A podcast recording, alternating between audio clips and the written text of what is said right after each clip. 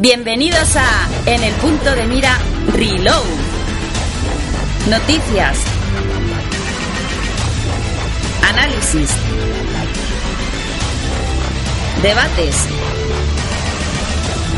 Pasado, presente y futuro de los videojuegos.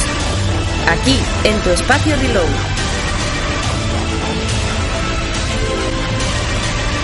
Nosotros no te cobramos por darte placer. En el punto de mira Reload.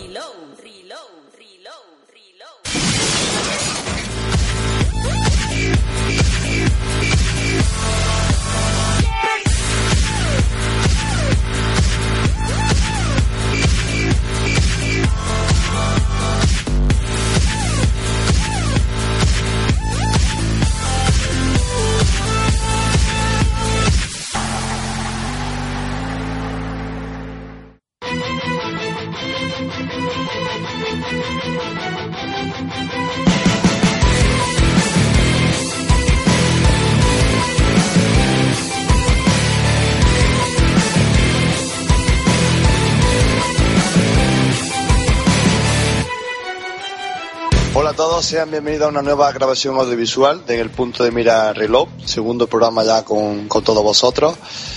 Eh, bueno, soy Capi, ya me conocéis de los programas y demás.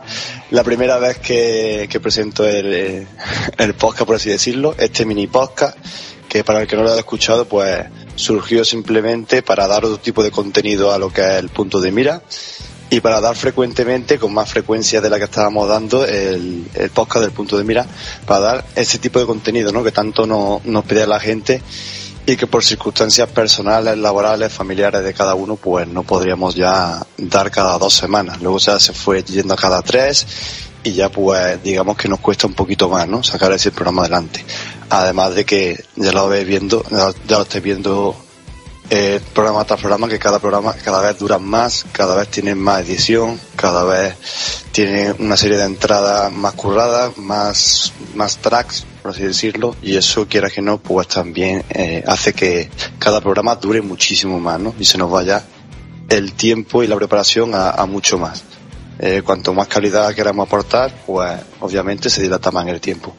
Y para evitar esos periodos tan grandes de tiempo entre programa y programa, pues decidimos hacer este tipo de programa ¿no? más, más ameno, más rápido, y en las que podemos tratar y, eh, y probar otro tipo de cosas, ¿no? Como por ejemplo el caso de eh, presentar el programa a cada uno de nosotros. Iremos presentándolo, iremos también eh, haciendo un- el programa que más o menos nos guste a cada uno, ¿no? Es lo que, lo que intentamos. Y bueno, sin más dilación, voy a empezar a, presentar ya cada uno de nuestros compañeros que estamos hoy por aquí. Por ejemplo, Gapés, ¿qué tal estás, colombiano?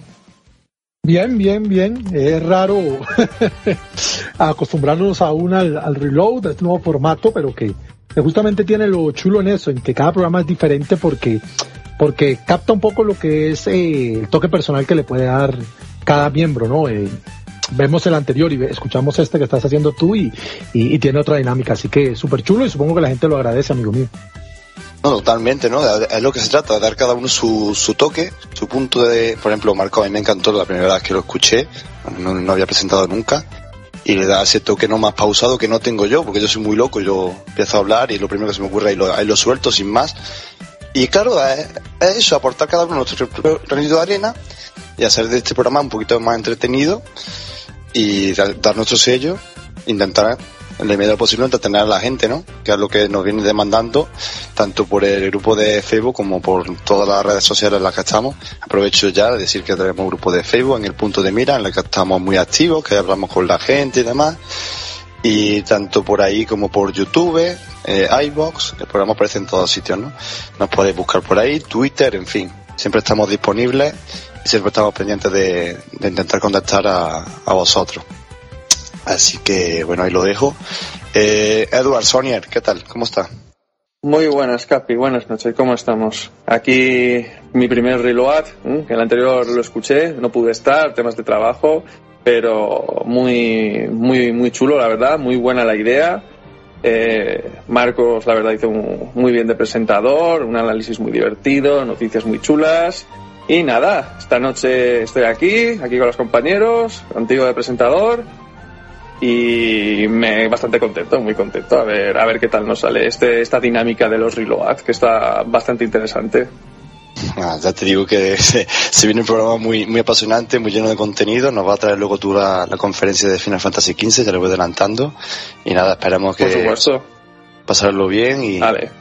Y, y darle a la gente un poquito de, de droga, ¿no? Como ellos nos dicen que necesitan droga. Ahí, ahí, droga, droga, droga Sonier, a darle caña. Marquitos, ¿qué tal, amigo? ¿Cómo estamos? Oh, tío, relajado, relajado. Esto de no presentar, tío, ¿eh? Te deja así como un, vacío. Ay, por fin, Dios. No, Ay, qué desestrés. Es que es normal, tío, llevar el programa para adelante. Yo no sé caso cómo lo hace el tío. Bueno, ya lleva muchos programas, ¿no? Se prepara muy bien el tío.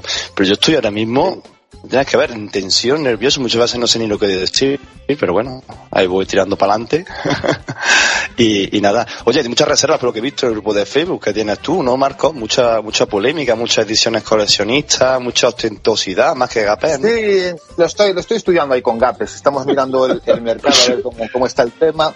Porque fluctúa, ya que lo fomenta, lo, lo fomenta Nintendo, y yo siempre he sido de Nintendo desde chiquito, pues digo yo, hostia, pues va- vamos a hacer mercado, ¿no? Vamos a hacer mercado. Mucha Pero la especulación, ¿no? Sí, pero es que la, la realidad es que me gustan tanto que me las quiero quedar. Hombre Esa es la putada. ¿Cómo que hombre claro, Gapé? Si tú eres el primero que con tu tienda virtual que estás por ahí siempre mochila en mano, gorrita, ¿no? ¿Eh? Coño, de, algo tengo que vivir, amigo mío. Pero, pero, La manta en el suelo y los amibus. pero déjame, de- déjame decirte que lo que ha hecho Nintendo con Fire Emblem Fate ha sido una guarrada, lo digo ya desde aquí, una guarrada tamaño Hombre, sin, sin extendernos porque Asquerosos. yo te digo que yo tengo todos los Fire Emblem, es una de mis sagas de culto y yo me quedo sin esa edición, lo cual es lamentable, tienes toda la razón. Hay que entendernos más, porque si no se pone esto muy troll. Eh, si llevo yo el programa, será el programa muy troll, tampoco a eso. Así que vamos a empezar ya con las noticias. Vamos allá.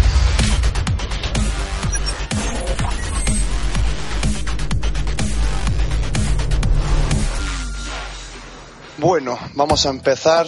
Primera noticia. El amigo Phil Spencer ha salido a palestra recientemente en la Build 2016, porque no sepa un evento organizado por Microsoft, en lo que se han hablado un poquito por encima de los planes de futuro de la compañía norteamericana. Y aquí os dejo un titular. Todos los juegos de Xbox One, incluidos los First Party, llegarán a Windows 10. Por lo cual llegarán a PC. ¿Cómo afecta esto a One, Apex? ¿Cómo lo afecta? Que te quita toda necesidad de comprar la consola si tienes PC, ¿no? Cabe la aclaración. Eh, hay al- alguno que defiende que no, pero eso es como que te comprarás, no sé, dos veces la PlayStation 4. Eh, no tiene ningún sentido. Realmente, mm, no sé, yo, yo, yo, yo a Phil, el otro día puso un chico en el foro diciendo, a la final terminó siendo un vendeburras. Yo estoy totalmente de acuerdo. Este le ganó a Peter, al Peter por todos lados, a Peter Molinox. Eh, tuvieron que haber estudiado juntos o algo así. Lo que es un vendehumo. Se inventó un personaje de jugador para jugadores que es una mentira del tamaño de una catedral y bueno, ahí están sufriendo los usuarios de One. A mí me alegra, en medio de todo me alegra la noticia porque yo soy usuario de PC y no de One. Entonces para mí son buenas noticias, pero eso no me, no me distancia del sentido lógico, de la crítica, de saber que aquellos que solo tienen One y apostaron por esa consola, vaselina y es una violación anal. Eso es así. Eh, Edward, ¿tú cómo ves que, por ejemplo, sagas como Gears of War, Halo y demás, eh, ya no se queden exclusivos de consola, sino que salgan también a PC? ¿Tú crees que eso le va, Yo- le va a reportar mucho a en ver, venta? A ver, eh, yo es que voy mucho, bueno, creo que todos, yo voy por la línea de Apex en que una consola sin exclusivos pierde totalmente el sentido, para mí, sobre todo. Yo, por ejemplo, si fuera una persona, no sé, como los compañeros Marcos, Gapé, eh, digo, Gatsu, que tienen ya PCs de, de gama alta, me digo a mí mismo, ¿qué necesidad tengo de comprar One? Si todo lo que vaya a salir en ella, todo, o sea, ya está confirmado que todo, Halo, Gears, o sea, las sagas vende consolas, las voy a tener en PC, las voy a tener en mejor calidad. O sea, ¿para qué me voy a comprar un PC de gama media que lo voy a tener ahí criando polvo? No sé, no me, no, no entiendo este movimiento. O sea, lo único que veo es que eh, Microsoft lo que quiere es fortalecer Windows 10, quiere hacer algo, una especie de, de Steam, eh, y, y dejar de lado One como, como consola en sí. No sé, a mí personalmente no me agrada. Me beneficia porque yo tengo planeado comprarme un PC eh, y poder jugar todas las exclusivas, pero en parte me parece que le allanan el terreno a la competencia más directa como puede ser Sony y dejándole las cosas muchísimo más fáciles y al final nosotros somos los que salimos perjudicados. Eh, Marco, yo te quiero preguntar también una cosilla. Eh, aparte de lo que ha dicho Edward y Capa, es muy interesante los dos. ¿Crees que saliendo también los videojuegos, tanto en Windows 10 como en One, eh, al vender más, porque son- al ser dos, dos sistemas, al vender más videojuegos, ¿crees que le- no le va a salir más rentable que si se queda solo en exclusivos de consola? ¿O directamente, aunque le saca más rentable a la larga, al, al tener ya el Windows 10 además, van a priorizar nada más que Windows 10 y va a dejar fuera las consolas? ¿Crees que puede ser un movimiento bueno a, a ver, corto plazo, eh, pero a largo no? ¿O al no, no. Normalmente, en, cuanto, en cuantos más locales vendas un producto, eh, más venderás. Eh, eso es lógico. O sea, si, eh, si dispones del mismo producto en, One que en PC, pues evidentemente, aunque sea poco, aunque sea poco, venderás más. Hombre, también hay que decir que normalmente estos juegos que está, que está sacando Microsoft para, para PC, hay que resaltar que normalmente solamente los está vendiendo en la Windows Store. Y con unos requisitos de PC que yo no sé, a mí me parecen exagerados para, para los juegos que son. Pero están pidiendo bastantes requisitos. Bastante máquina. Y sí, y están vendiendo el eslogan como, claro, tú no, te- no puedes pretender eh, jugar a, a estos juegos en un PC cualquiera, o sea, para eso tienes la consola que te cuesta 350 dólares y no gastarte 900 en un PC. Eso es el eslogan de, de ellos. También es cierto que existe una cosa que, bueno, ya es muy recalcada por todos, que tú te puedes comprar los juegos en PC si te sale el Halo, que todavía no han confirmado Halo, pero el Gears of Wars o otros juegos que sean online, a no ser que se les ocurra la brillante idea de que por Windows Store o por lo que sea, también hay que pagar, hay que pagar live, en PC no te cuesta el online. Imposible Mientras- que vaya a pasar eso, Marcos. bueno, con, con, con Microsoft todo es posible. Mientras que en consola todavía hay que pagar live para jugar online. No, Pero sí, luego. existe, esa, es- existe esa, esa diferencia, esa clara diferencia entre mm, una consola de 300, eh, yo me imagino que dentro de poco o, o en L3 bajarán de precio y lo dejarán ya definitivamente en 300 dólares o, o- o menos Puede ser. la puede ser. consola y, y con ese con un precio muy muy muy barato o sea es como decir eh, jugar en, en, en- en lo básico o irte a PC y jugar ya en, en lo vamos Pero pregunta, puede jugar 4K ¿qué cuesta el gol? ¿Cuál- al año. cuál te Pues te 60 cuesta. pavos. Unos cincu- 50, 50 euros. Vamos, 50 vamos euros. 50 euros. Una generación de 5 años, por ponerla bajita. 5 por 5. ¿Cuánto te dan dólares entonces? 250 pavos Correcto. Si tú 300. pones a tus usuarios que compraron el mismo juego, el mismo juego, en One y en PC, y unos juegan evidentemente gratis online y los otros no, a la larga, cuando cierra la generación, esa consola no costó 300 dólares. Esa consola costó 600, porque tuviste que pagar 300 dólares, 250 dólares durante su periodo de vida para jugar esos juegos. Correcto. Así que aquel que tuvo un PC de 800 o 900 para correr esos juegos, realmente no se, no se distanció tanto en el precio, 100 o 200 euros de lo que le costó al otro jugar. Y sobre Y todo, capaz que- jugando en una plataforma que es multiplataforma, que va a jugar otros juegos, que va a ver porno, que va a hacer trabajos de la oficina, que va... Entonces, ¿para qué sirve One? Y sobre todo Gapé, ahora que encima también tienen los exclusivos que iban a hacer en One, ¿no? Las Free Party. O sea, que Por ya te digo. pueden decir la- las personas que, que decían cosas no, porque yo me lo he comprado por los exclusivos. Eso tal. súmale que el precio de salida digital y físico en PC siempre es inferior por lo menos 10 dólares. Mm. Por lo menos. Por lo menos así lo manejan la mayoría de las empresas, no sé Microsoft. Pero Sí, bueno. vas a comprar Batman Eh. en PlayStation 4 y te vale 65 pavos, 70. Lo vas a ir a comprar el día de salida en, en- en Steam y cuesta 60. Ah, que son 5 o 6 pavos de diferencia. Sí, pero si sumas sobre un catálogo de 60 juegos en una generación, ¿cuánta plata fue? Porque Es no muchísimo dinero. pero a ver pero yo, yo A la larga habría que ser tonto para tener. O Vamos a intentar, claro. pero- sí, pero Gape, yo a lo que, a lo que quiero eh, llegar es que si tú tienes un buen PC, es de estúpidos comprarte una One. Y total, lo, lo vas a tener Pero todo. lo que Es, es- es de tienes un PC medio, ¿qué tan viable y tan inteligente también es pillar One? No, no, no, no coger te no te es, no- no, no, no, ¿y no qué tan.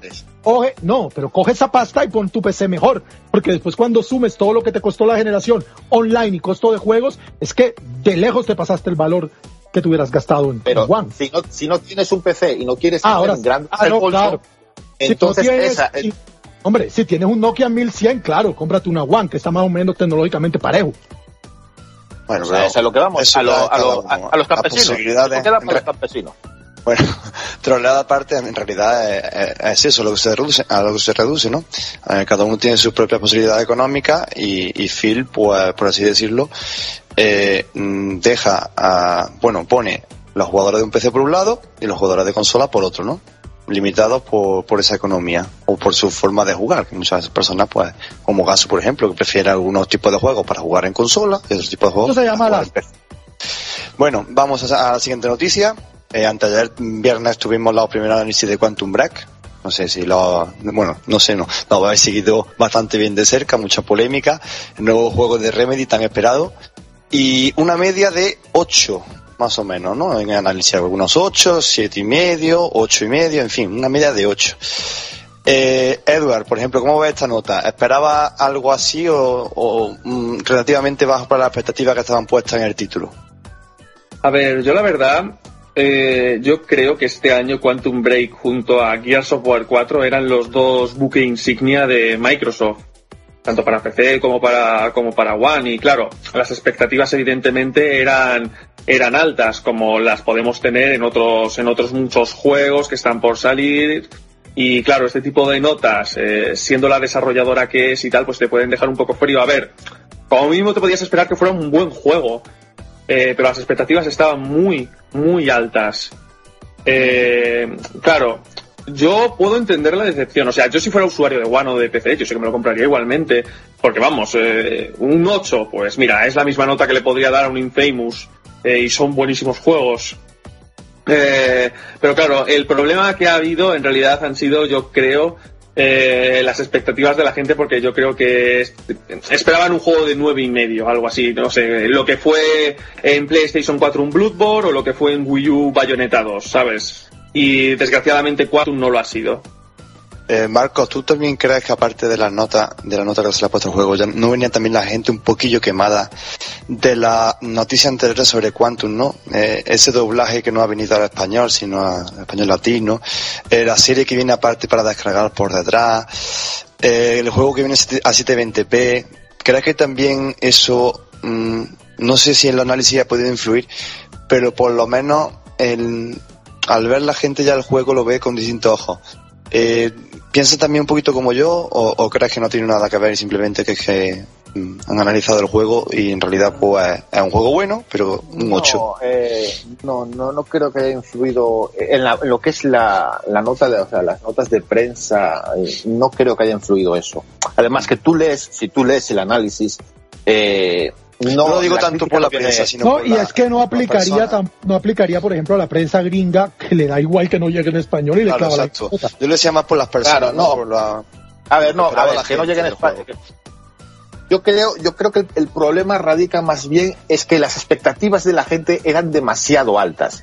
Y al ver eh, eh, o leer los análisis de la prensa han dicho, uff, esto no va a ser el mega hit de One que esperaba. Claro. Exacto. Es un buen juego. pasar un poquito una- como de orden, ¿no?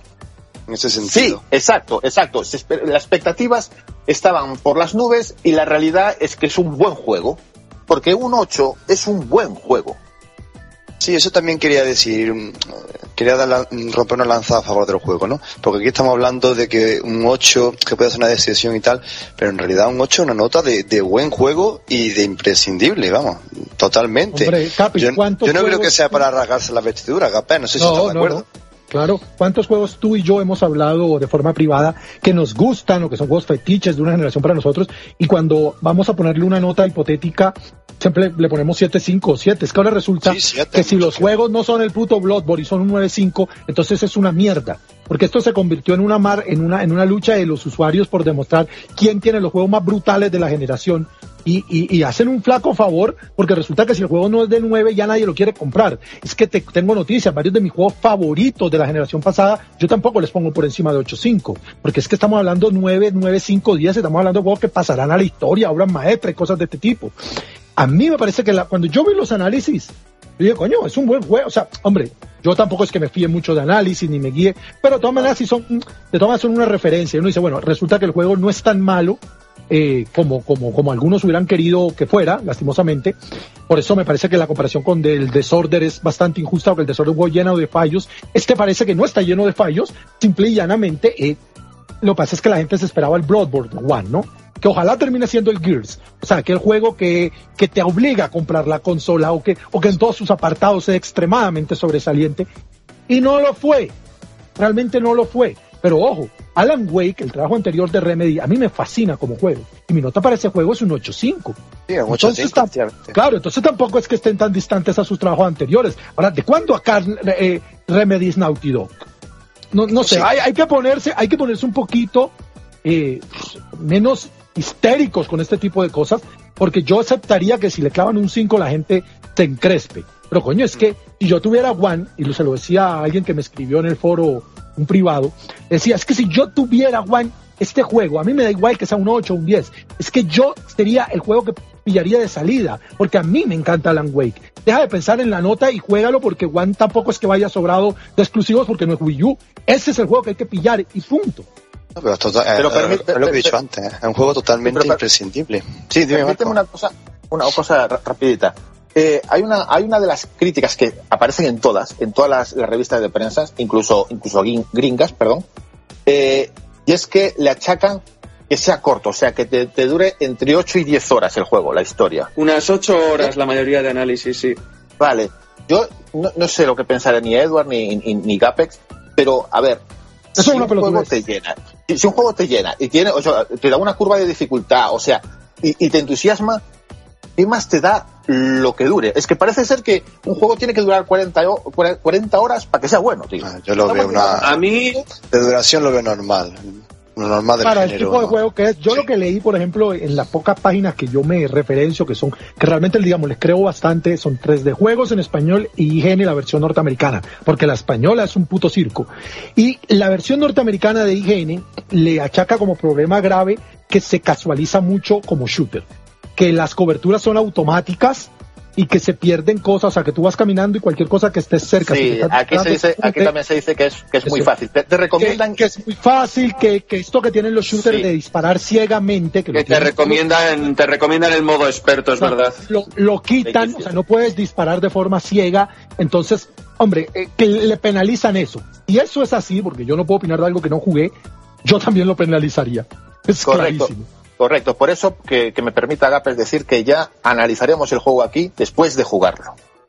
Por supuesto, como, como siempre. Y lo que siempre digo, los análisis, por favor, no nos quedemos solo con la nota, ¿vale? Intentemos leer los, los análisis, pensar por nosotros mismos, porque en realidad la nota es subjetiva. Cada uno le da la nota que, que él ve y simplemente eso. Vamos a quedarnos sobre todo con las características del juego, con lo que nos aporta, lo que nos puede ofrecer, más allá de unas notas. Yo creo que las notas eh, están ya pasadas de moda, es algo que bajo mi opinión se tienen que quitar ya de los análisis y centrarnos ya en, no tanto en la nota, sino en una serie de, de características positivas y negativas del juego, ¿no? Luego hacer un balance por nosotros mismos. Pero bueno, es mi opinión. Vamos a pasar con la siguiente noticia. Llevamos una semana en el grupo del punto de mira un poquito ne nerviosos, sobrecitados por así decirlo, un poquito más alterado de lo normal, desde de la noticia de una posible salida de una versión de PS4 llamada PS4.5, ¿no? Un nombre que le han puesto así, digamos, temporal, ¿no? Por la que se la conoce. Eh, esta consola, digamos, esta nueva versión, de momento esto es un rumor, ¿vale? Vamos a tomarlo como un rumor. Se dice que se podría visualizar contenido en 4K, como vídeos, series, películas, y que además poseería, aquí viene lo gordo, una serie de mejoras gráficas respecto a su predecesora, ¿vale? La PS4, eh, y de sistema y demás, y mejoraría, entre otras cosas, pues la gafa de realidad virtual de Sony, las cuales están puntito en el mercado, entre otras cosas. Y yo os pregunto, primero, ¿qué veracidad, qué veracidad le da este tipo de noticias? ¿Vale? Y si veis necesario esta nueva versión en estos momentos. Por ejemplo, Edward, tú mismo. A ver, eh, yo la verdad, esto de momento es un rumor. Mm, Sony no ha dicho absolutamente nada de momento, lo cual me medio preocupa después de la cantidad de rumores que hay, así que de momento lo cogeré con pinzas. Eh, y lo que me parecería pues es una guarrada. O sea, que me saquen un modelo Slim eh, con, yo sé, me sacan un nuevo modelo de PlayStation 4, una modelo Slim con 2 terabytes o algo de esto. Vale, eso sí, Mejor porque ya en. Sí, ese tipo de cosas, Gapex. Pero no me saques una PlayStation 4 que su hardware es el doble de potente que la Claro. actual. Porque, joder, me siento estafado. Yo me siento, aunque tenga, aunque me hagáis, mí. o sea, La mía claro, la y, compró seis y- y- veces, Edward. Claro, exactamente. Eh, joder, o sea, aunque me hagáis una oferta que tengo que pagar 100 euros de más para tener una más potente, hombre, mm, no es un movimiento que me guste, la verdad. No, no porque ya el tema de las consolas pasaría a ser el te- como los smartphones, las tablets, y ya perdería esa esencia de consolas y simplemente pasarían a ser PCs. Bueno, hay que decir, Edward, que esa oferta todavía no, no se ha dado. O sea, todo Es- es un rumor, no es un rumor. claro. Sería para, sería para octubre, sería para allá mismo. O sea, después de la E3. Directamente ahí. Ese tipo de promociones solo se dan países como España o Estados Unidos, donde hay unas tiendas Eso, grandes claro, dedicadas al videojuego. Aquí, en Colombia, jamás ha existido algo como plan cambie. Yo llevo mi PlayStation 3 vieja y me... eso no existe. O sea, cómprala de nuevo y cómprala a precio full y aquí vale 650 dólares Yo la no creo que PlayStation se dé 3. esto, sinceramente, capaz, yo no creo que se dé esto aquí, ese tipo de, de oferta de, de cambio de No, consola. pero cuando han existido, dando- por ejemplo, cuando hubo lo de... mejor, menos, ¿no? Claro, pero cuando han existido cosas parecidas como GameStop, GameStop en Estados Unidos, que te dijo, tráeme tu One y te 100 dólares más y te damos una PlayStation 4, que la hizo, hizo esa campaña, yo, yo lo miraba y yo, yo flipaba, porque es que eso en Colombia es totalmente utópico, Sí, imposible. Eso tanto en Colombia, bueno, y aquí tampoco, aquí no creo que yo se dé. Eh, Marco, preguntita para ti. ¿Pero es suficientemente atractivo lo que ofrece la PS4.5K? Bueno, lo, lo que en teoría va, va a ofrecerse, ¿vale?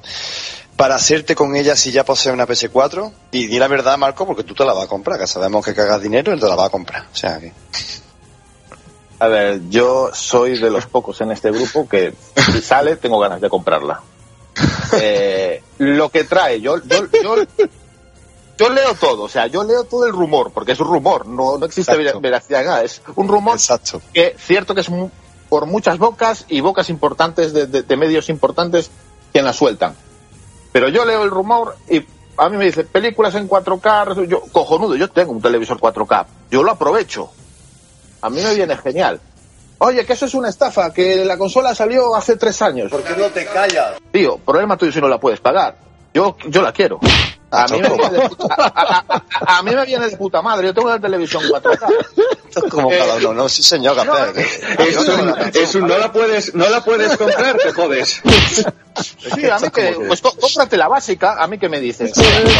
Hombre, yo, yo, yo tengo que decir, eh, sinceramente, que a mí, no, a, a mí aunque no me guste la, el tema este de la 4.5, la 4K, si llegara a salir, lo más seguro es que la, la acabara comprando, ¿eh? También, también soy Joder, no, si sincero, al ¿eh? final la vamos a comprar viene pero- otro tema. Todo el mundo en- eh, con, lo, con las uñas afiladas cuando New 3DS, cosa que yo critiqué hasta, la, ca- hasta el cansancio. Al día de hoy no la tengo.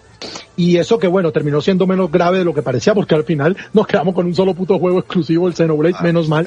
Qué vergüenza, sí, vergüenza. mucho más barata, ojo, y es mucho más barata que obviamente una sobremesa, y todo el mundo pues alzó, prendió antorchas Nintendo, que lo viene haciendo desde Game Boy, ¿eh? sí, sí. y ahora resulta que vamos a tener una puta PlayStation 4 Pero- 1.5, y es maravilloso, la tenemos que ir a comprar debate. No, no, no, Gapex, para nada, para nada.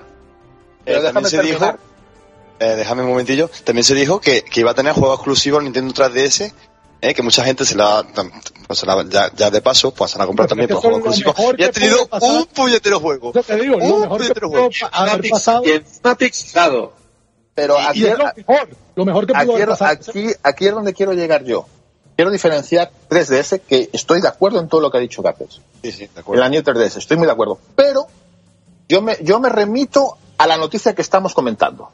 En la noticia que estamos comentando, te dice, tú te compras la 4.5, te coges tu Bloodborne o un juego que salga nuevo.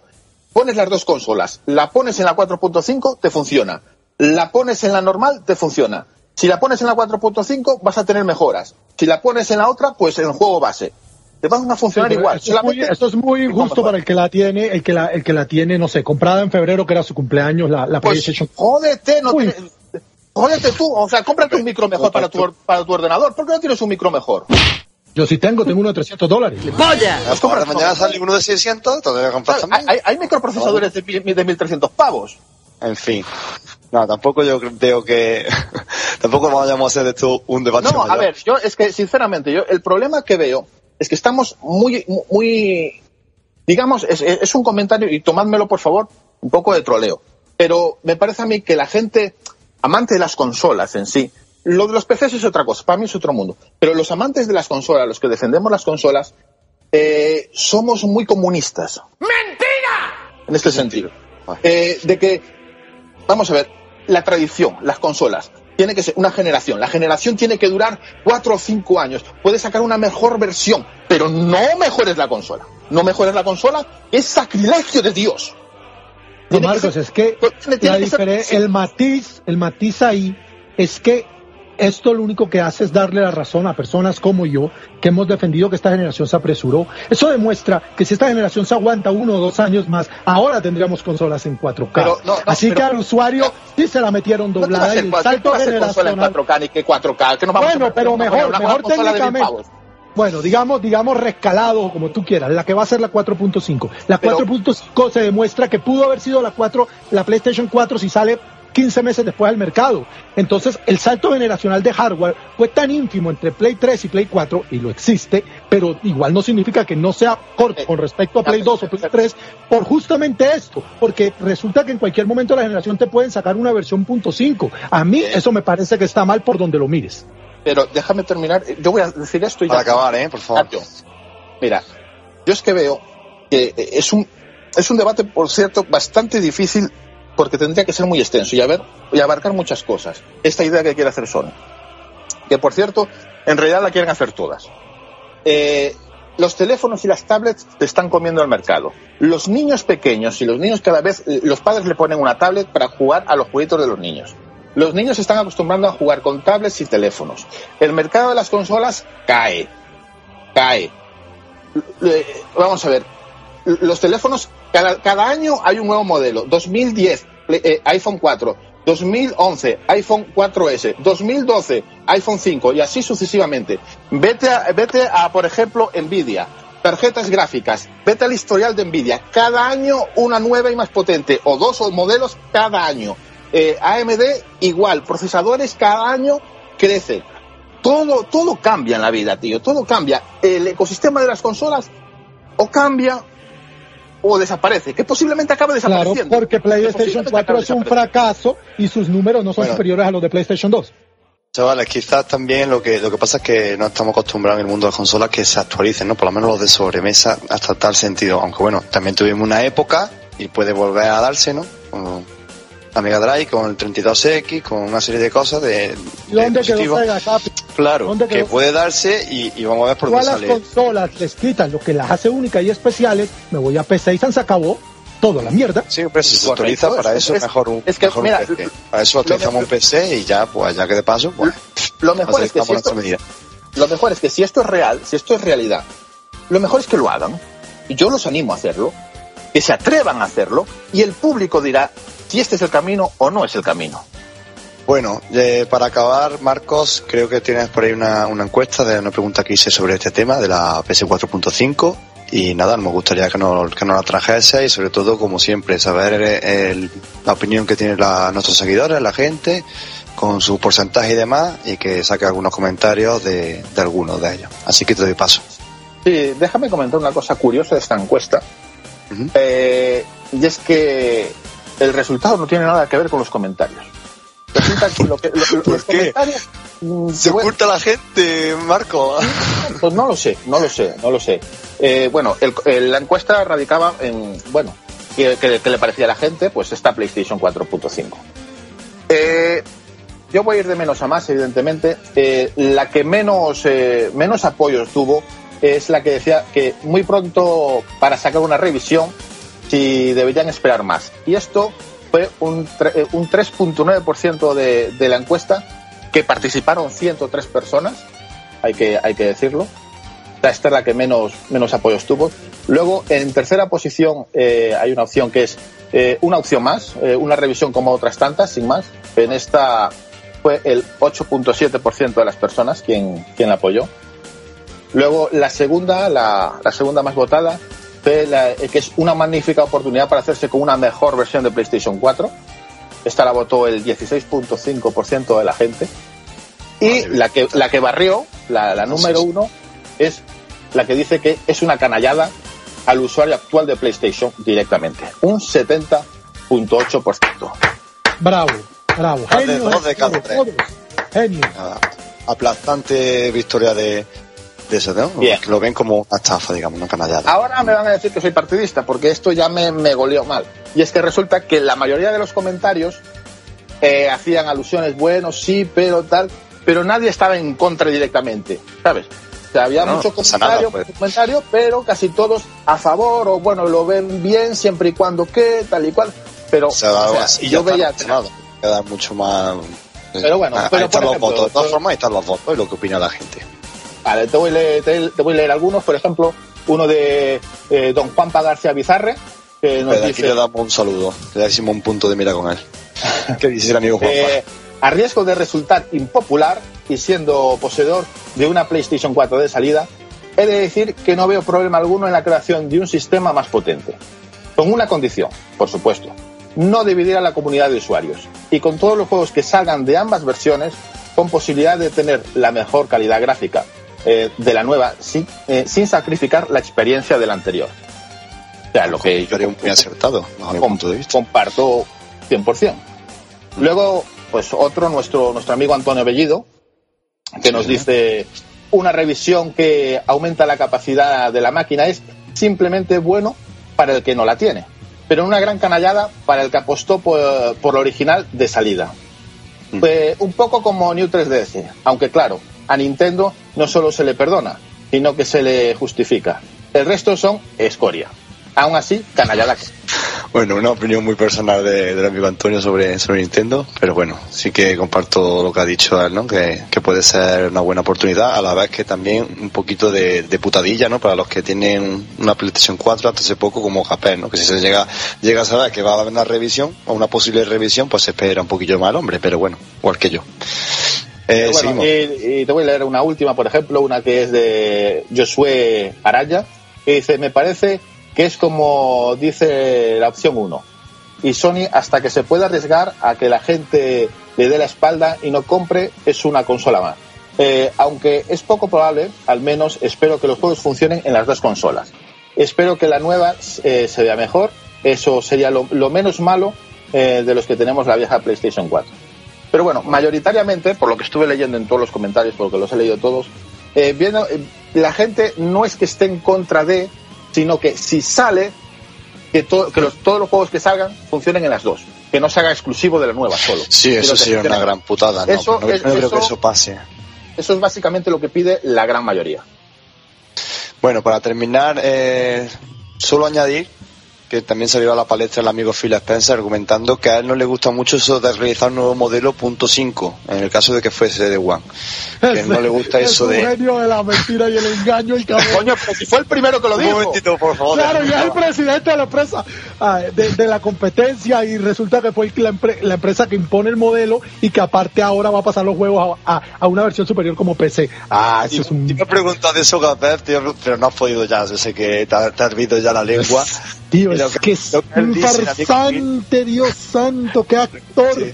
Que Cat DiCaprio ni que nada, este señor hay que darle el Oscar. Se inventó el papel, el personaje este que es un jugador y que y resulta que es un corporativo peor y más asqueroso que el que lo, el que lo. Es lo que dice que nada de quedarse a media, eh, o de ofrecer algo que no sea una auténtica mejora. Ah, claro, Que se no, pone que la Claro, mejora ¿para sea realmente meto- sustancial. ¿Para qué te meto la cabeza? Se basta las bolas. Claro, hombre, es un genio. ¡Qué cabrón! Así que nada, ahí lo, ahí lo dejamos al amigo, al amigo Phil Spencer.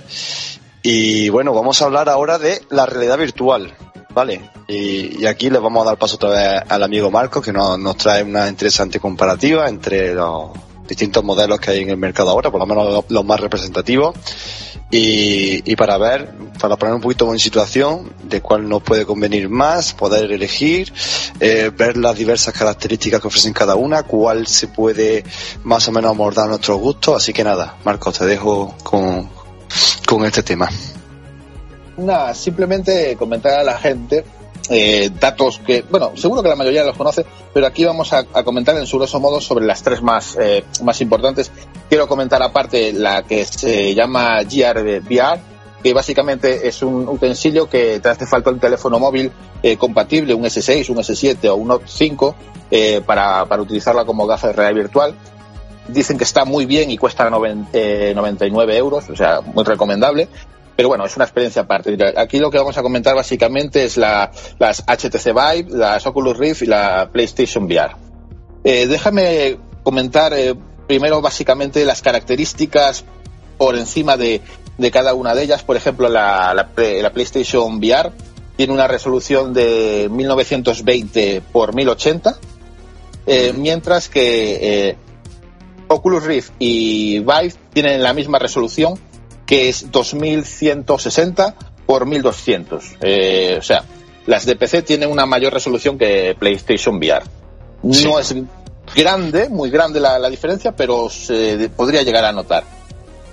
Comentar que las tres, eh, eh, las tres gafas utilizan pantallas OLED y el ángulo de visión que tendréis con cada una de ellas, o sea, cuando las pongáis, PlayStation VR tiene un ángulo de visión de 100 grados, mientras que Oculus Rift y Vive la tiene de 110 grados.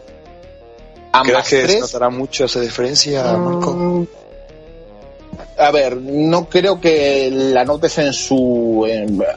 a grosso modo no lo vas a notar de una manera muy, muy, muy alta, pero bueno, algunos eh, que sean muy tiquismiquis y que se pongan muy ojo a visor, pues posiblemente se, se, la, se la encuentren.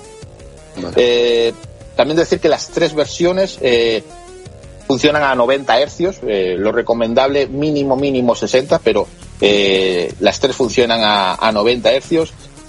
Pone, pone aquí los requisitos de PlayStation VR que llega a 120, pero bueno, es entre comillas eso de, 120. también comentar que las tres, bueno, las tres gafas, ninguna es por eh, por onda ya todos necesitan cableado y ya os digo que podéis buscar en internet el vídeo de cómo se conecta por cableado eh, PlayStation VR, que ríete tú de la película El laberinto.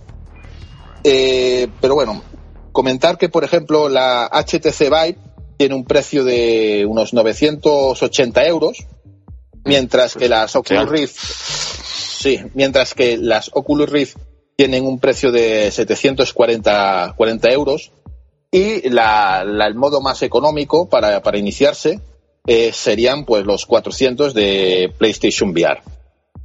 Eh, la diferencia que nos encontramos en esto de los precios, y porque también son tan altos, eh, tanto HTC Vive como Oculus, y es que estas gafas no las puedes ir a comprar a la tienda. Solamente las puedes comprar bajo pedido por web y según vayan fabricando, porque no, no se hacen en cadena ni según las vayan fabricando te las van mandando. O sea que aparte de pedirlas tienes que tener paciencia a, que te lleguen. Si hay mucha demanda, pues más vas a tener que esperar. Mientras que PlayStation eh, VR la vas a tener en, octubre en cualquiera de tus tiendas. O sea, puedes ir y comprarla tranquilamente. Aunque Marcos, Oculus, perdón que te interrumpa, porque bueno, viene acaso, Oculus anunció ayer o hoy que, que, bueno, y me parece un movimiento inteligente de cara a una competencia, digamos, más, cercana con, con Sony, que las Oculus tendrán envío gratuito a cualquier parte del mundo a partir de ahora. Así que eso es pues una buena noticia. Eso, eso, sería, pues estaría muy bien, sobre todo en Europa, porque en Europa tenemos que pagar impuestos. de Los Ángeles. Y eso, y eso, y eso reduce, reduce. Sí, justo, justo leí la noticia hoy en, en, en Eso es muy, muy, muy buena noticia. Es muy, buena, noticia, de cara a la competencia. Correcto. Eh, comentar que tanto, bueno, el desembolso de equipo que tienes que tener eh, para que te funcionen estas gafas, evidentemente, tanto en HTC Vive como en Oculus necesitas un PC para que funcione, evidentemente, y necesitas un PC de, una, de un coste medio de unos 1.200, 1.400 euros mínimo para, para que te funcione. Mientras que en, bueno, la PlayStation, pues ya sabéis cuánto cuesta, 350 euros es lo que te puede costar el, utensilio. Cierto que hay mucha polémica porque el pack de la, de la gafa de PlayStation no viene incluida la cámara. La cámara, exactamente. Imprescindible para que funcione. Eh, Ni el mando. se dijo, eh, bueno, eh, se dijo posteriormente que va a haber packs que le incluyan. ¿Por qué no le incluyen de salida? O sea, en la, en la principal. Porque eh, si os recordáis o rememoráis a viejos podcasts del punto de mira, que ya lo comentamos, eh, allí por el mes de, marzo del 2014 se comentó que la demanda de las cámaras de PlayStation 4 estaba siendo brutal. Eh, la propia Sony no daba hecho con la demanda. Entre Europa, América y Japón se han vendido millones, estoy diciendo millones, no miles, sino millones, de ya estas cámaras. O sea, hay un alto porcentaje de clientes que tienen PlayStation 4 que ya tienen la cámara. Entonces han optado por esta eh, opción, ya que no le quieren hacer tener a un usuario dos veces una misma cámara. Con lo cual, sí, va a haber packs donde ya incluyan una cámara, pero también quieren dar la opción a que tenga el público que ya tiene esa cámara la opción de comprarse las gafas sin necesidad de tener otra vez el mismo producto. Respecto a los mandos, mientras los, eh, respecto a los mandos, eh, mm, la gente cree que va a ser pre- imprescindible para jugar a, a los juegos de PlayStation VR. No, sino para unos juegos muy determinados que los quieran Ajá. utilizar. O sea, no son Vale, imprescindibles. O sea, la mayoría puedes jugarlos con tu mando normal de PlayStation. Si qu- quieres ganar en experiencia con otro tipo de juegos, pues sí, los Move pues te vendrían bien. Y recomiendo a la gente, si quiere utilizar esa experiencia, que aproveche ahora a las tiendas de segunda mano, que ahora te los tienen regalados de precio, antes de que se les ocurra subirles el precio mirando yo cómo va a insisto que el que va a venir de base, el combo Move non-shock barato, o sea, la copia del non-shock y el vibrador este de colores de Sony, yo creo que la versión que venga nueva va a ser diferente. Creo que van a intentar dar un elemento diferenciador para que te veas obligado a comprarlo. Soy un creyente de ello. Ahora, ahora bien, yo a la gente eh, que aún no tenga PlayStation 4 y le interese la- las eh, PlayStation VR para iniciarse, eh, les diría que bajo la información que ya hemos dado antes de esta, de la Play 4.5, que esté atenta al E3, que esté atenta a meses antes Sí. de salir PlayStation VR, porque si anuncian esta nueva consola mm, de mejor prestaciones, yo que sé, para noviembre, diciembre o enero, febrero del 2017, por ejemplo, les recomendaría esperarse a que salga esa nueva versión, ya que parece ser, según estos rumores, las gafas funcionarán muchísimo mejor, los juegos rendirán Sí. muchísimo mejor en esa, en esa nueva versión. Hombre, es la lógica. Aparte, muy posible que si el rumor es verdad, exista después también un pack de ambas cosas. Como va a existir un, un pack de PlayStation 4 normal en algún momento, está claro. Ah, Bueno, y nada, totalmente y- de acuerdo. para terminar, finalizar que ahora mismo las eh, reservas de PlayStation VR están agotadas en casi todos lados. En Amazon, en Games, en, en Francia, en Italia, en, en Inglaterra, en Estados Unidos, están, están volando. Cada poco las vuelven a abrir y, y vuelan. O sea que parece ser que la demanda, cierto es que nunca dan cifras, pero la demanda parece ser alta. Y lo he dicho anteriormente, tanto con HTC Vive y Oculus, toca esperar a que te llegue el turno a que te, a que te las hagan y te las manden. Y así está el Bueno. panorama de la realidad virtual. Pues muy bien, Marco. Sobre todo nos quedamos con, con esa idea, ¿no? De que la gente, antes de que pedir la, la VR, si no tienen un Play 4 y demás, eso, que, que vean el E3, que vean si hay una posible revisión de la consola, que vean muchas reseñas, mucho análisis, eh, que escuchen opiniones de gente que la, ha probado. Nosotros también hicimos un podcast hablando sobre nuestra experiencia en la Madrid Game Week de, de la VR con la, con las gafas de Sony. Y, y nada. punto de mira, evidentemente. Por, su- por supuesto. Y, y que lo piensen muy bien antes, ¿vale? Que no, que no se tiren a la ligera porque quizás luego se lleven un, un chasco o quizás no, ¿eh? Nunca se sabe. Eh, vamos con la siguiente noticia. Bueno, más que noticia, quisiera yo traer, ahora que viene el, eh, bueno, ahora que estamos ya inmersos en el mes de abril, eh, digamos que este mes de abril viene muy apasionante en cuanto al lanzamiento de videojuegos, nuevo, con el nuevo Ratchet and Clank, la- sobre todo con Dark Soul, con Quantum Break, con Yokai Watch, en fin. Y al hilo de esto, eh, pues hemos creado una, una encuesta en el, en el grupo de En el Punto de Mira. Y nada, quisiera saber que el resultado de, de qué juego espera más con ansia la gente. Así que, Edward, te dejo con esa encuesta, a ver qué, qué opina la gente y, como siempre, eh, porcentaje y ver los comentarios de, de la gente. Bueno, pues Capi, eh, como tú bien has dicho, en este mes de abril pues hay bastante lanzamiento interesante y hemos seleccionado, pues, por así decirlo, los títulos más interesantes de... de sí, este más representativo. Mm. Exactamente, entre los cuales hemos tenido Yokai Watch, Star Fox, Ratchet and Clank, Quantum Break y Dark Souls 3. Eh, en total ha habido unos 94 votos Y la cosa se ha repartido así. Eh, Yokai Watch ha tenido un solo voto, yo pienso que es un voto troll, Un troll, personalmente, ¿no? pero bueno.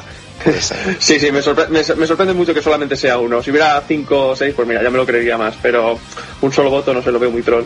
Eh, Star Fox ha llevado nueve, curioso, al ser uno de los exclusivos de peso, creo yo, de, de Wii U. Sí, que más espera la gente. Claro, pero el mando, el, el control es un truñazo. Joder, no, no, no me recuerdas que vaya experiencia de, en Madrid Gateway, de verdad. Bueno, continúa, Edward. Ay.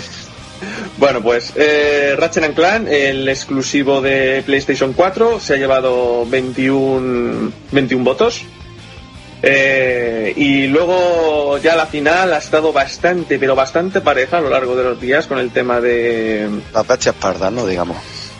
Sí, sí, sí, ha estado, ha estado bastante, bastante reñido y me ha sobre- eh, sorprendido mucho el tema de Quantum Break y Dark Souls 3, que se ha quedado con Quantum Break 31 votos y Dark Souls 3 32 votos. Ujú. Prácticamente es que lo consideraron un empate, Un y todo. vamos a dejarlo en empate, sí. Sí, sí. Yo creo que Quantum es que es uno de los más esperados, ¿no? Sobre todo para los es que a mí, no me, poseedores de a mí One. no me sorprende exactamente por eso, porque es que no es solo para los poseedores de One, es que son dos plataformas donde va a salir. Exacto. Entonces, claro, son más personas en el foro con posibilidad de jugarlo que, por ejemplo, eh, eh, no sé, el Ratchet. El Dark Souls sería lo mismo, ¿no? Entonces, por eso, digamos, me parece que tan parejito y tan lógico. Si fuera claro. exclusivo de One, no creo que hubiera quedado tan alto. Sí, por eso quizás la... Pues, Sí, sí, sigue, Edward, sigue. Que me enredo, si no. y si os parece, si os parece, he sacado dos comentarios. Uno de Eric Donate Delgado que dice: Yo diría Dark Souls, pero con tanto juego de 80 horas, el que más espero es el Ratchet and Clank de PS4. Me parece una maravilla visual y además es un tipo de juego que hoy, que hoy en día no abunda mucho en el mercado y encima a precio reducido. Ah, Creo que completamente de de acuerdo. acuerdo con Sí, De es una, película, voté- es una película, ¿eh? Una película Yo animada. voté ese juego. Increíble. No, yo Sí, sí, sí, o sea, yo, yo sí, yo porque soy muy amante de Dark Souls, pero si no mi voto hubiera sido para Ratchet and Clank porque pinta, pinta genial y encima a precio de 35 euros, que yo creo que es un regalo de salida. Maldita pobreza, ¿no? Y bueno, el siguiente es de Diego Kouga, que dice así, eh, no tengo nada de nada, pero viendo lo visto y mi estilo cogería Quantum Break. Pero le tengo pegas porque a mí eso de serie con videojuegos para entender mejor el juego es una soberada, eh, puntos suspensivos, pero empezaba por Gilly, para meter Ajá. con cazadores. Ah. ¿Qué, ¿Qué pensáis vosotros? Hombre, en cuestión de que lleve una serie, hombre, mejor que lleve la serie que no, que no llevarla, ¿no? Eh, digo yo, vamos, Pensad que pienso, serie- pienso. pensad que la serie son 75 gigas de descarga. ¿eh? Todos los Metal Gear son juegos de culto y nadie se queja. Sí, a ver, yo tengo curiosidad en Quantum Break Bueno, por, la historia, por, por la historia y la experiencia que puede ser esa mezcla. Pero pues, la verdad es que por desafío, por desafío me, me, me, me- me llama más el Dark Souls 3, que es lo que más espero. Mm. ¿Tú, Capi, tienes algún algún preferido del mes de abril? No, yo Ratchet lo voy a comprar de salida, sin duda. Yo Dark Souls me voy a esperar un poquito Yo no más. tengo la pasta, pero eh, se lo digo sinceramente, me parece muy adecuado el, com- el, el comentario del forero. Ya Sí. son un género que va de capa caída, que no salen mucho con excepción de, de Wii U y que a ese nivel de calidad que propone no creo que vaya a haber muchos más. Así que, uff, yo quisiera tener para comprarlo, se ve espectacular. Una, una A ver, a ver, esto lo solucionamos, Gapex. Vende un amigo y ya te lo compras. 35 pavos. anda, anda, anda, que está, está bueno, eh, Marco. Bueno, eh, lo dejamos aquí el tema de la encuesta. Bueno, eso, Ratchet es una película animada, vamos, el videojuego, es que es increíble la, la capacidad, la, la calidad gráfica del título. Lo dejamos aquí y bueno, y vamos a, ahora eh, con, la, con la conferencia de Final Fantasy de la mano de Edward. Bueno, Capi, eh, como ya sabemos todos, hace poco, respectivamente la noche del 30 al 31 a las 4 de la mañana, dio lugar el, un covered Final Fantasy XV, donde Square Enix en Los Ángeles montó una, eh, inmensa conferencia que yo creo que podría rivalizar con las de L3. De hecho, es que lo parecía y todo, donde se reunieron más de 2.000 personas y la verdad eh, nos, nos dejaron a más de uno los dientes bastante largos. Eh, te iré pasando diciendo los puntos, o sea, las cosas que fueron diciendo durante el evento, lo más relevante. Y Sí. nada. eh, Muy bien. La conferencia empezó- Dos horas duró, ¿no? Me, el evento, como a mí una- me en, realidad, sorprendió. en, realidad se sup- en realidad se suponía que iba a durar unas dos horas, porque luego hubo posconferencia. Eh, pero más, ya te digo que el evento, una hora y cuarto, hora y veinte fue lo que duró. Bastante, bastante. Estuve, estuve ahí, estuve ahí a las 4 de la mañana sin dormir con mi café y, viéndolo.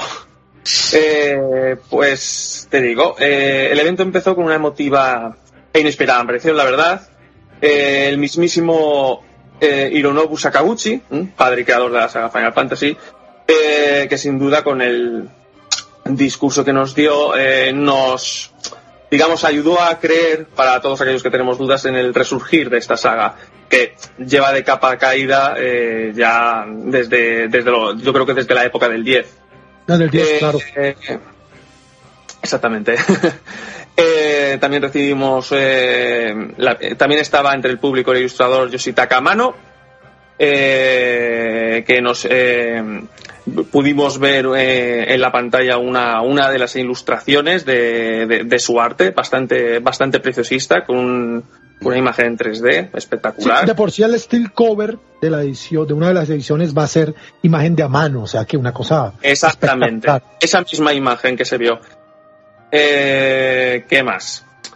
Eh, incluso nos llevamos la sorpresa de que el mismísimo Nobuo Uematsu, eh, el famoso compositor, eh, hizo su presencia y eh, digamos que nos pidió disculpas por no poder haber participado en este, en este Final Fantasy XV, eh, que sin ningún duda dio más que su visto bueno, que bueno, ya sabéis que para Final Fantasy XV la compositora que hay es Yoko Shimomura, que vamos, compositora de, de la saga Kingdom Hearts y de otros tantos. Eh, y vamos, yo como, como opinión personal, para mí está incluso al mismo nivel que, el propio Uematsu, porque la verdad es impresionante el trabajo de esta mujer. Bueno, nada más eh, terminar estas presentaciones y, y estos invitados de lujo. Eh, ya vimos el primer tráiler de, bueno, el primer tráiler de la noche de Final Fantasy XV titulado Reclaim Your Throne. Eh, bastante espectacular. Vimos, pudimos ver invocaciones como Titán, eh, los escenarios. Bastante espectacular y sobre todo cómo, cómo ha evolucionado el, el tema del motor Illumination Game desde, desde el episodio de Uskei. Eh, también luego nos sorprendieron con que llegaría una especie de serie anime eh, compuesta de cinco episodios eh, titulada Brotherhood, Brotherhood Final Fantasy eh, que presentaría a los cuatro protagonistas del juego eh, en la cual se distribuiría de manera streaming completamente gratuita y cuyo primer episodio ya estaba disponible desde esa primera noche. Ah, pero eso va a salir en Blu-ray después, ¿eh? Muy interesante, muy Sí, interesante. seguramente. Eh, de hecho, creo que con la versión coleccionista eh, Yo, que- yo la voy a tener. Ni tú. no hay problema. Eh, sin embargo, esta serie no sería la única adaptación animada que recibiría Final Fantasy XV, ya que se confirmó en ese mismo evento que durante este año, eh, prácticamente en- oficialmente en verano, eh, tendríamos disponible un nuevo eh, largometraje Largometraje, una película. digital, exactamente, llamado eh, Kingsglaive, eh, que contará con, con voces de, famo- de famosos actores como Lena Headey o eh, Sam Bain, eh, bueno, que creo que la conocéis, que en los últimos años son actores bastante famosos eh, conocidos de Juego de Tronos. Eh, incluso tuvimos a Aaron Paul, eh, el coprotagonista de, de Breaking Bad, creo que todos también lo conocemos, Sí. eh, que se han encargado de, de- de las voces de algunos de los personajes más importantes de este de este de esta película eh, de animación en 3D que la verdad el tráiler pintaba pintaba espectacular Muchas sorpresas por lo que veo, muchas sorpresas, muy bien. Sí, sí, sí, tenía, la verdad, la verdad el evento venía, venía muy cargado. Mm. Eh, bueno, la película, la película se estrenará antes de, de la salida del juego.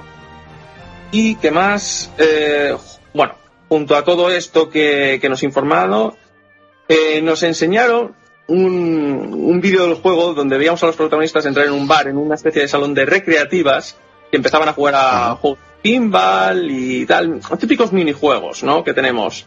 Sí. Eh, y nos confirmaron que esos mismos minijuegos estarán disponibles en Android y Windows 10 eh, eh, para poder disfrutar de ellos, ¿sabes? Un dato, mira, Muy bastante, curioso.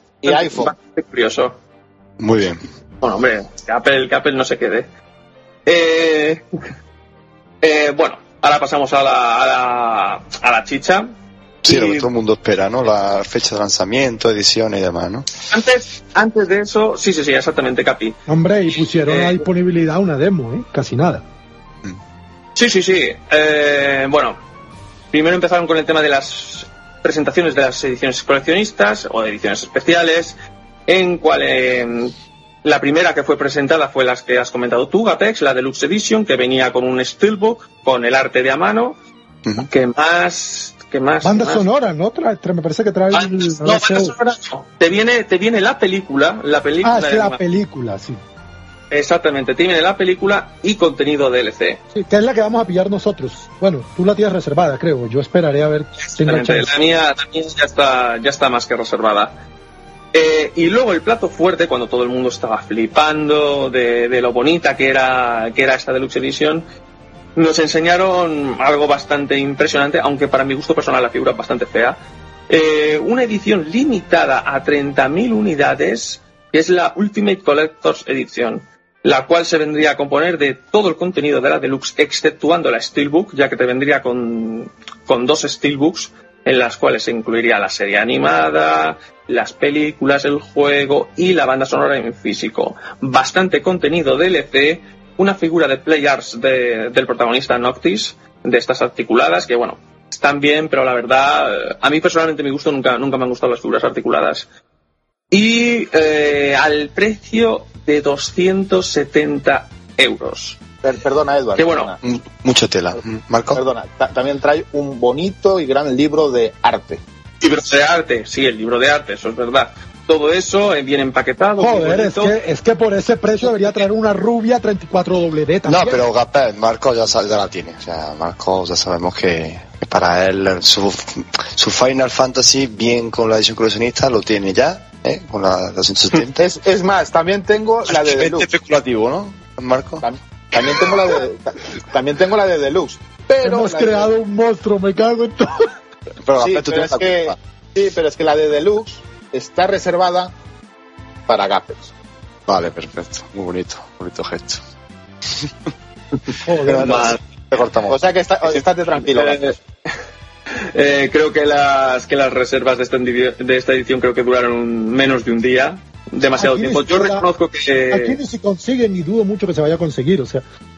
Bueno, no, Gapex es en la tienda es en la tienda de Square Enix. Si no la Sí, consigues ahí, no solamente la conseguirías especulada. no, no, y pero ya aquí sabemos al- siquiera la, la versión que te vas a pillar tú, la que dice Marco que reservó, entre otras cosas me deja, me deja Stone Cold frío como la piedra. Eh, aquí es que ni siquiera, o sea, yo tenía la esperanza de conseguirla después del lanzamiento teniendo un poco de suerte, pero bueno, ahora me quedo más tranquilo.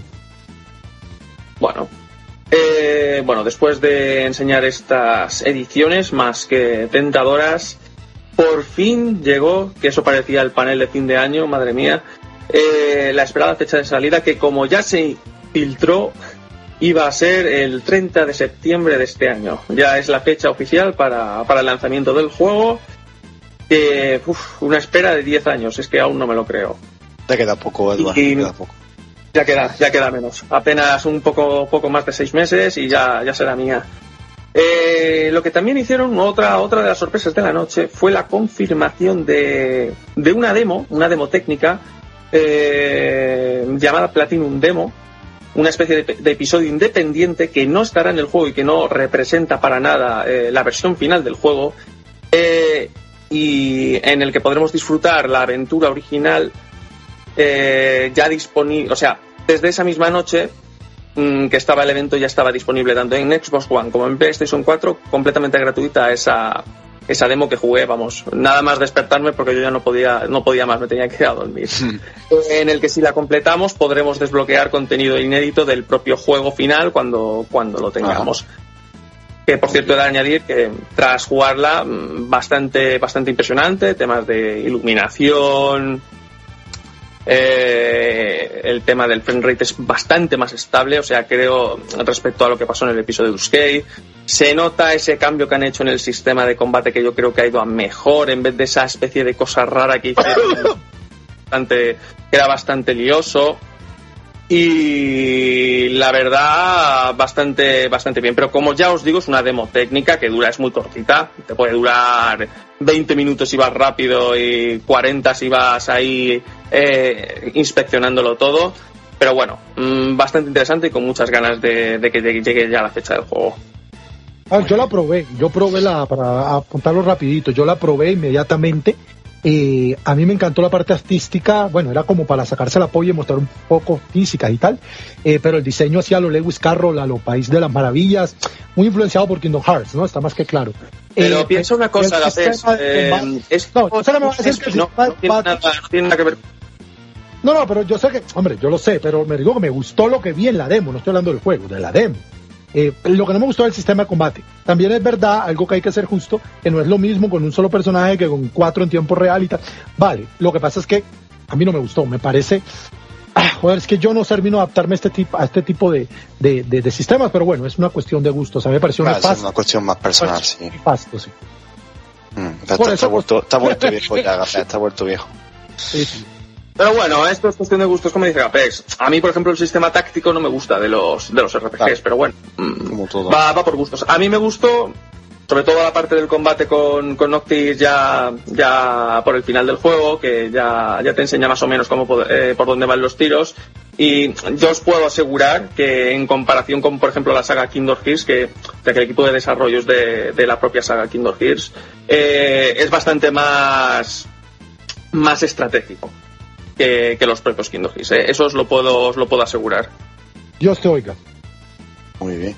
Pues bueno, ya, ha acabado, ¿no, Edward? Se ha acabado ya todo lo que era eh, la, conferencia. Bastante, bastante extensa, ¿eh? Bastante, mucho contenido, muchas sorpresas. La, la demo, recapitulando, la demo, la, serie manga, la película, eh, en fin, las ediciones, la fecha de salida. Muy bien, muy bien. La verdad que bastante, bastante buen evento. Exactamente, hay una serie de trailers muy, muy chulos. Y bueno, para ir terminando ya el programa, vamos a dar paso a, la siguiente sección que teníamos muchas ganas, que es análisis retro. Y para empezar esta sesión, nada mejor que, hablar de unos grandes clásicos, tanto de Super Nintendo como de Mega Drive, eh, los Tiny Adventures, tanto el Buster Bass Loves de la mano de, de que nos lo va a traer eh, en Super Nintendo, como del Buster Hidden Treasure para Mega Drive. Eh, Gapex, hablando un poquito de este título de Super Nintendo, este magnífico plataforma, tenemos que decir que no son el mismo juego, ¿eh? no, no, no son el de una forma y el de Mega Drive totalmente distinto. Sí, se llaman igual, Hombre, originalmente en Japón se llaman igual. Japón no tiene el Booster Boss, eh, no tiene ese subtítulo. Se le puso en América, supongo que para diferenciarlo. Realmente el juego se llamó en Japón Tiny Toon Adventures nada más. Entonces, claro, se puede prestar para la confusión, pero son juegos totalmente diferentes. El de Super Nintendo es un juego de 1994, eh, perdón, de 1992.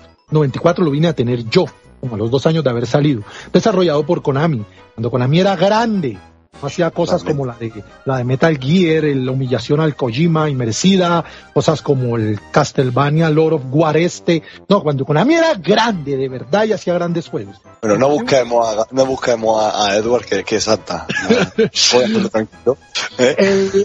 Eh, en esa época, cualquier juego de Konami era una obra maestra y este no se queda atrás.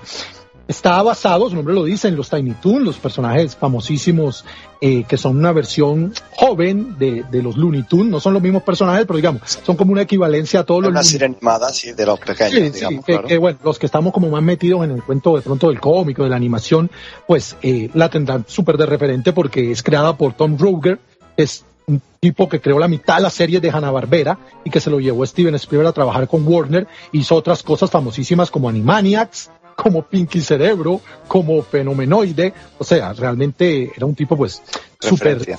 Sí, sí, eso es, es un puto crack, una imaginación súper fértil.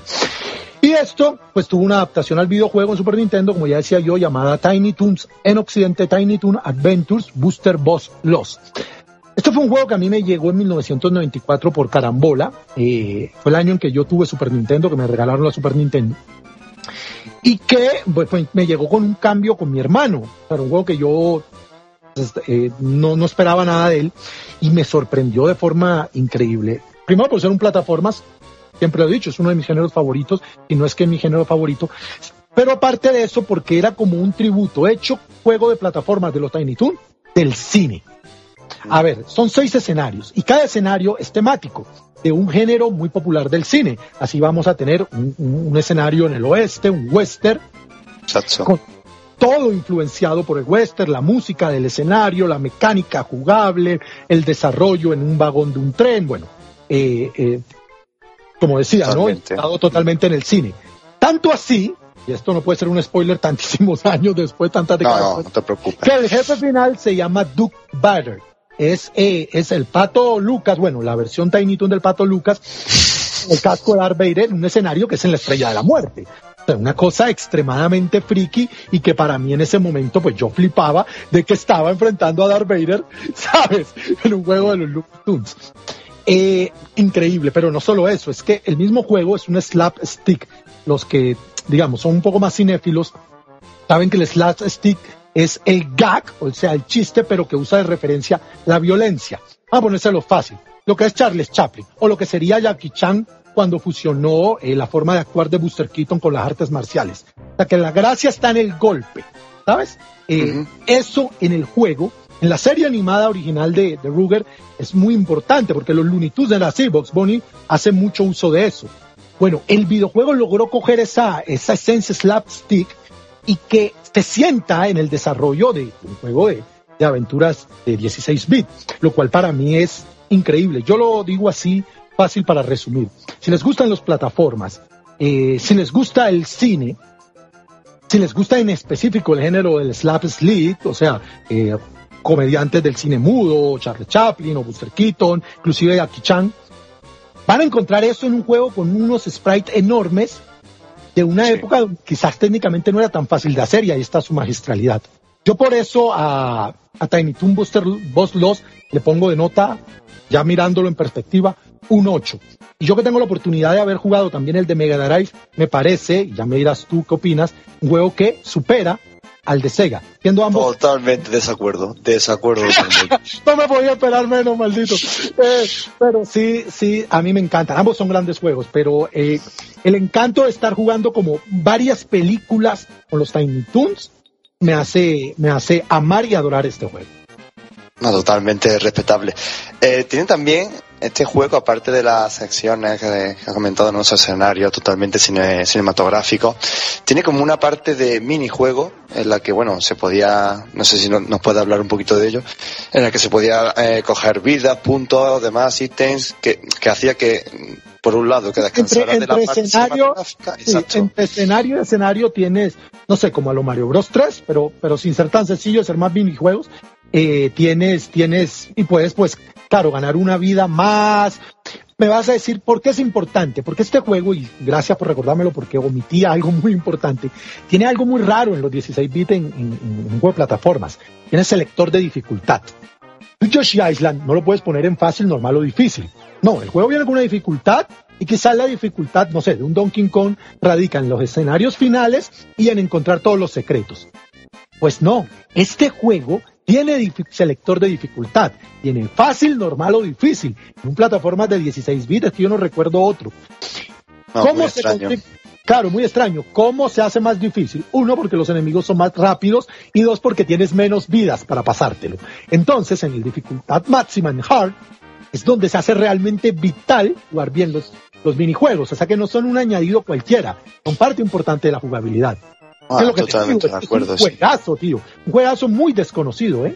Muy Yo echando, echando la vista atrás y de esta dificultad, un juego de plataforma de 16 bits, se me viene a la cabeza Castle of Illusion y ahora mismo poco más, vamos, así ahora mismo es una cosa mm, sí que No, no, por que eso te era decía el Super muy en, Nintendo. en desuso, sí, sí. Pero es que el Castle of Illusion no lo tienes en Super Nintendo. Claro, sí, sí, de, lo- estamos hablando de la plataforma de 16 bits. Así que un 8, ¿no? Que se quede esa nota, un 8, bastante buena nota de juego y nada, un, plataforma de referencia de 16 bits. Y eh, bueno, voy a hablar yo del de Mega Drive, nosotros que es el Buster Hidden Tresor.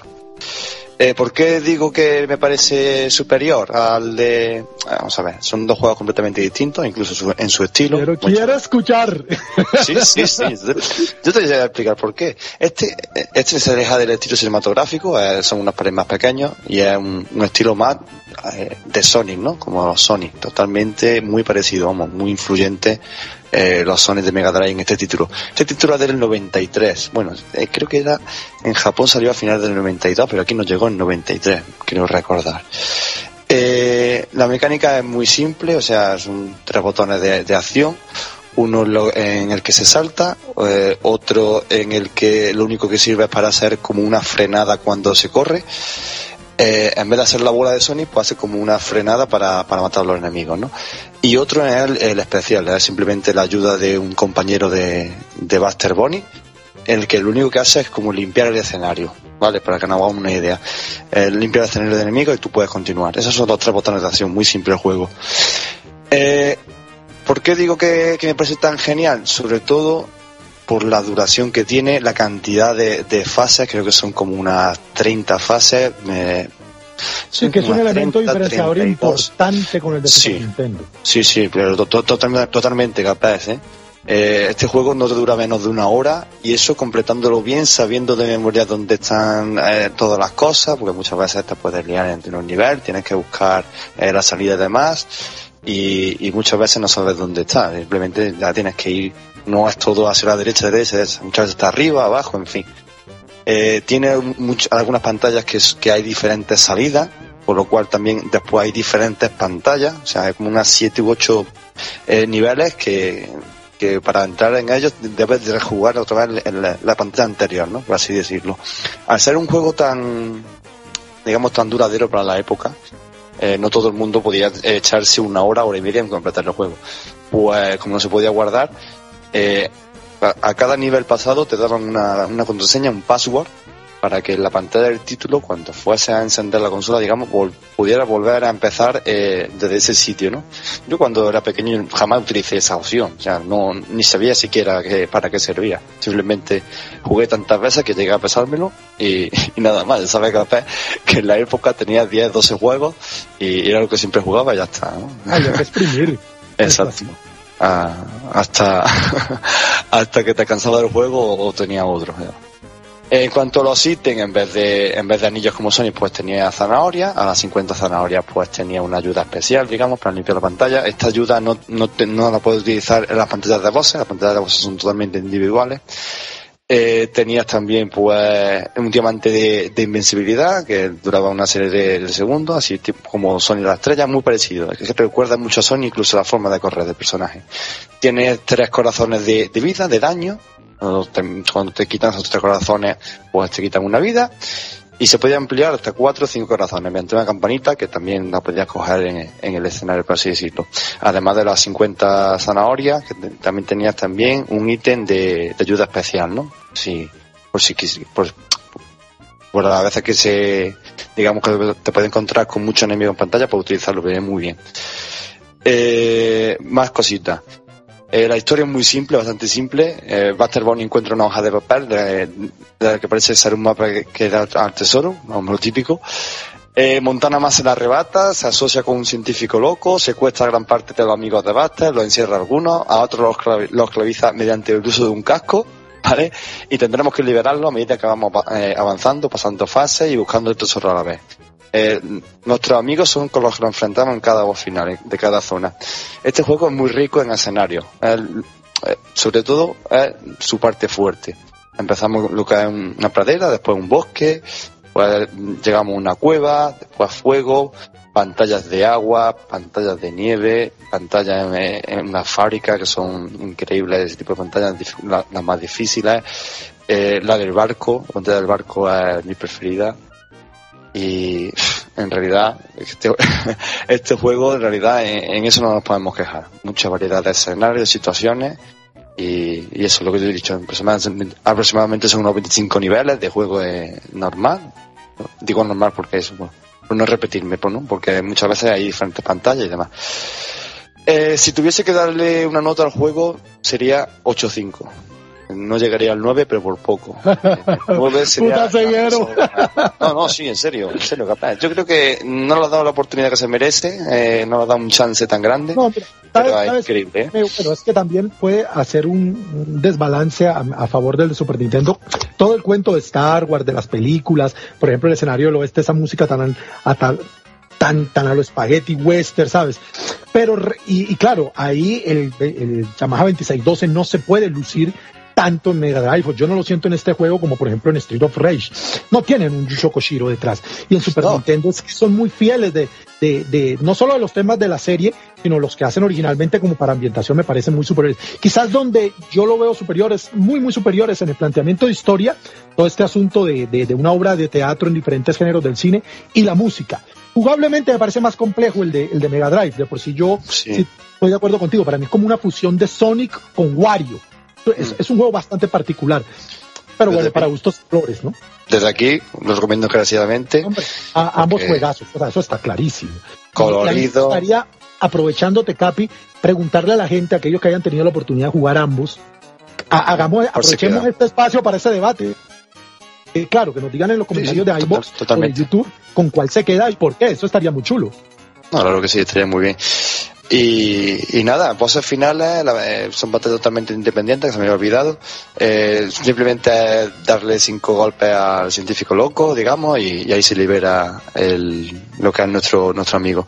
Y bastante currada, ¿eh? bastante currada, muy facilita, un juego bastante sencillo eh, en su mayoría, salvo algunas pantallas, pero muy, muy currado esa parte, muy bien los, los bosses. Que además es algo que, que adolece digamos, de Super Nintendo, ¿no? Salvo en un par de ocasiones otras que vamos a enfrentar, como os he dicho, a, a la vida de Potoluca, pero, pero sí que se, se, echa un poquillo más de menos. pero, toro, pero bueno, el, mm. el, yo creo que ambos son juegos que fueron muy eclipsados al ser Mega Drive y Super Nintendo, consolas donde las plataformas reindaban y haber otros exponentes más grandes, como tú decías, Sonic o en el caso de Nintendo, los Mario mismo, los Donkey Kong, pasaron muy desapercibidos. Yo creo que ambas son, como dirían los norteamericanos, literalmente hidden gems, son joyas totalmente desconocidas. A mí me duele mucho el de Super Nintendo porque no lo tengo en mi colección, ese juego se me extravió con los años y bueno, estoy cazándolo. Aparte no es caro, vale 10, 15 dólares el cartucho, pero estoy esperando el, chance de encontrármelo, digamos, en unas condiciones estéticas muy bonitas porque ese es un juego que a mí volverlo a jugar en algún momento eh, me va a despertar una nostalgia muy especial. Bueno, pues sin nada más que añadir, solo ya daros la, despedida a cada uno particular por, haber estado aquí. Eh, nos acordamos también de los compañeros, tanto de, de como de LOL, que no han podido estar por aquí por, por motivos personales, laborales y demás. Y nada chicos, simplemente que gracias por haber estado ahí, por, por escucharnos y demás, y luego emplazamos al siguiente punto de mira, tanto el reloj como, como el, el punto de mira, que, que, estaremos preparando una cosita pero, pero bastante grande. Así que nada, despedida final chavales. Adiós con el corazón. Adiós, comprad Final 15. Y la menos, mal que, menos mal que caga plata, porque de cantante se muere de hambre. Ay, qué tristeza la mía. Dios mío, ¿por qué?